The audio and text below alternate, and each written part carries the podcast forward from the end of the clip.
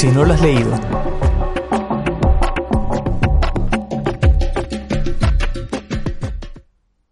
En este libro, el filósofo coreano reflexiona sobre cómo los actuales tiempos de consumo neoliberal han afectado todos los ámbitos de nuestras vidas, incluyendo el erotismo. En el siglo XX estaba la consigna del deber y de la obligación, pero en la actualidad vivimos bajo la consigna del poder. Ahora no hay nadie que nos obligue, somos nosotros mismos quienes nos autoexplotamos, somos amos y esclavos, empresarios de nosotros mismos que vivimos bajo la consigna del rendimiento y del trabajo.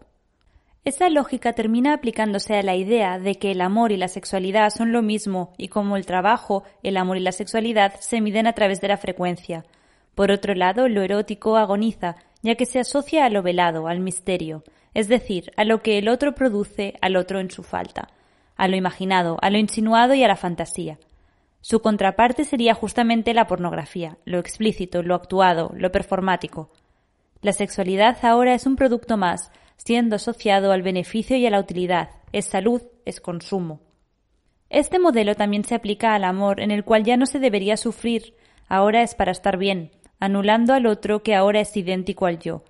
El amor se domestica, ya no siente dolor, no toma riesgo, no siente tensión ni locura, evita todo tipo de vulneración, no se vuelca en el otro, no descubre nada y no ama, solo consume al otro como un producto más de su felicidad. Esa saturación sería el origen del narcisismo y de la depresión. El sujeto se cansa por la sobreabundancia y ya no encuentra nada en el consumo en sí.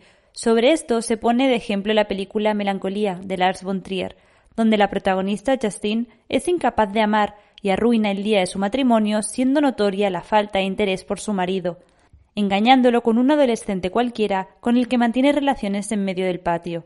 Ella acepta su melancolía y el mundo condicionado a una proyección restringida por ella misma y sus límites, no encontrando mucho ni en ella ni en los demás.